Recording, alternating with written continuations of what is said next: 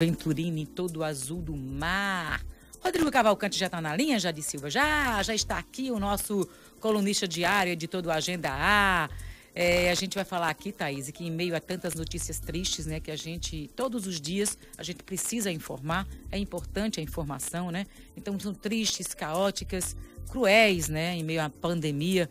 Aí tem aí a Universidade Federal de Alagoas recebeu uma notícia boa ontem, bacana, que vai aproximar a pesquisa da universidade, da indústria nacional, né? Uma pesquisa da UFAL, da, vai, vai haver essa aproximação.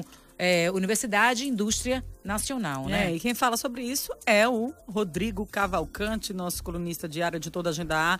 Rodrigo, fala pra gente como vai se dar essa aproximação aí das pesquisas da Universidade Federal de Alagoas à indústria nacional. Bom dia para você. Bom dia, Liara. Bom dia, Thaís. Pois é, vez ou outra aí no meio dessa pandemia, né? E esse pandemônio político, a gente recebe uma notícia boa aqui para o Estado. E é importante a gente situar e analisar essa notícia, inclusive porque algumas notícias, muitas vezes envolvendo FAO, burocracia, a gente vê de uma forma burocrática e muitas vezes a gente não percebe a dimensão e a repercussão que isso vai ter no futuro. E qual é essa notícia boa? É que, na verdade, o Instituto de Computação da UFAL, a unidade aqui da UFAL, recebeu ontem um aval muito importante. Por quê?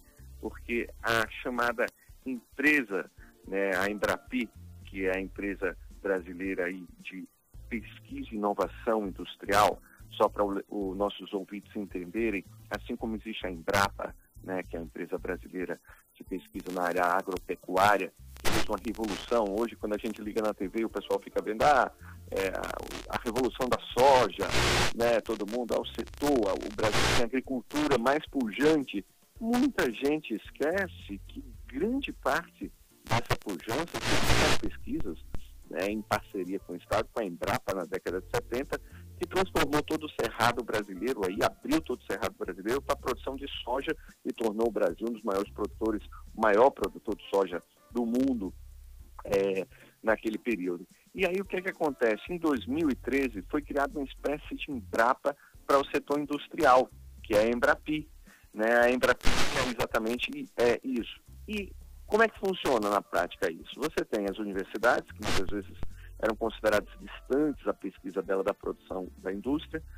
A Embrapi ca cadastra em todo o Brasil os centros de pesquisas de vanguarda e desenvolvimento mais avançados, é, e ao cadastrar, o que dá um selo e tanto né, de, de qualidade, ela permite que as empresas, então, façam desenvolvimento com aquela unidade de pesquisa, que pode estar dentro da universidade, pode ser um instituto de pesquisa também fora, recebendo um aporte aí de 30% e o resto a própria indústria desembolsa, e você cria, então, essa parceria é, fantástica para desenvolvimento de pesquisas em inovação industrial, aproximando a indústria do campus universitário. E aqui em Alagoas, qual foi exatamente essa primeira unidade que nós vamos ter? Porque Campina Grande aqui, que já é um centro de tecnologia na Paraíba, já tinha, Pernambuco já também já tinha cadastrado, e aqui a gente teve a nossa unidade ligada ao Instituto de Computação. E é bom lembrar que o Instituto de Computação da UFAL, ele é o IC, um dos cursos melhor avaliados. O CPC da UFAL, que é a nota que o MEC dá para ele, é nota 5, é considerado, tem grandes professores, foi feito um trabalho lá fantástico em relação de atração de novos talentos, por exemplo, entre os professores de computação da UFAL, você tem pesquisadores premiados internacionalmente, como é o caso, inclusive, do Alejandro César, o, o, o Alejandro, que é um professor que a criou um cargo de professor titular exatamente para atraí-lo para a universidade, e isso deu muito fruto, porque o Alejandro desenvolveu pesquisas com o laboratório de computação da UFAL, e também até em outros laboratórios que a gente costuma citar aqui, como o LCCV, que até então é um laboratório, vamos dizer assim, de maior destaque de ponta, mas que trabalha com a Petrobras e petróleo, e aí muita gente não pode perceber que com esse cadastro ontem dessa unidade de computação da UFAL, do MEC, para o desenvolvimento quer dizer, de pesquisas na área de computação, não apenas startups, mas todo um setor de computação industrial, de trabalho de tecnologia da informação, pode ser desenvolvido aqui com esse novo cadastro que dá um selo de qualidade aí ao, ao Instituto de Computação da UFAL.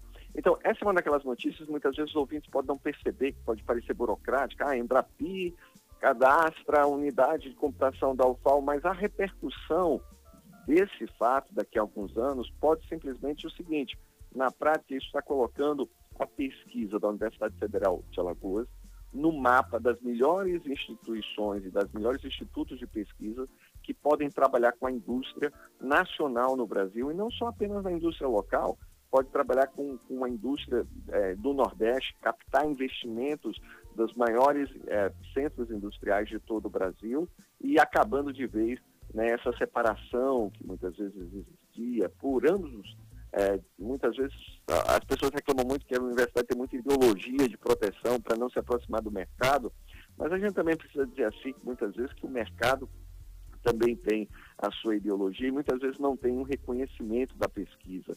A gente vê isso muito agora com o Covid. Só para citar um exemplo para vocês agora, a Embrapi está desenvolvendo junto com indústrias é, em todo o Brasil uma série de projetos voltados para a construção de respiradores no coronavírus né, para você ver como é importante essa parceria e de desenvolvimento. E muitas vezes a gente só reconhece esses institutos de pesquisa, isso existe no Brasil e o mercado também, é, as pessoas geralmente esquecem dele só vão lembrar dele quando precisam.